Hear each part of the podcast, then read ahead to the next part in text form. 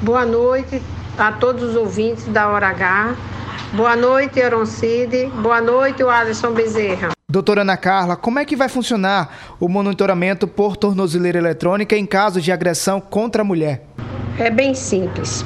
O juiz determina o monitoramento eletrônico nas decisões de medidas protetivas, então o agressor é encaminhado para a colocação da tornozeleira e a partir de então fica sendo rastreado por intermédio de uma central que na situação de aproximação do agressor com a vítima, a central fará uma imediata comunicação ao juiz competente e também ao Comando Geral da Polícia Militar, que providenciará a autuação em flagrante do agressor, considerando que essa aproximação seja o crime de descumprimento de medida protetiva previsto no artigo 24A da Lei Maria da Penha, que tem uma pena de três meses a dois anos de detenção.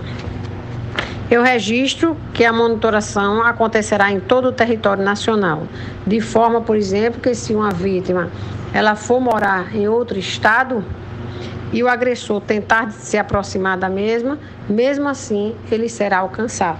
Doutora Ana, o que é que vai definir se um agressor vai ter que usar ou não a tornozeleira? Essa é uma questão muito pessoal de entendimento de cada magistrado e cada um, à vista da situação em concreto, deliberará a respeito. A partir de quando essa medida já começa a valer na prática? Esse sistema ele já está em vigor desde 2021. Em verdade, ele foi previsto através de uma resolução do CNJ porém ele vinha sendo pouco utilizado.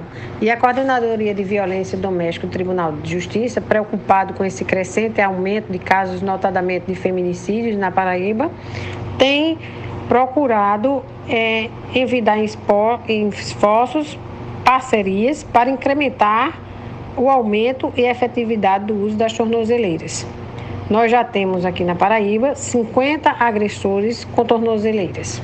Doutora Ana, é, a questão da tornozeleira eletrônica é algo que é usado não apenas em casos de violência contra a mulher, mas também em outros crimes. Aqui na Paraíba, há equipamentos suficientes para essa demanda?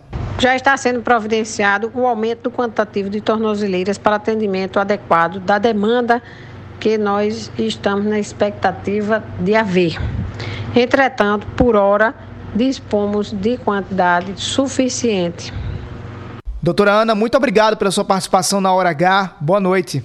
Agradeço a oportunidade e coloco a Coordenadoria de Violência Doméstica do Tribunal de Justiça à disposição para maiores esclarecimentos e dúvidas.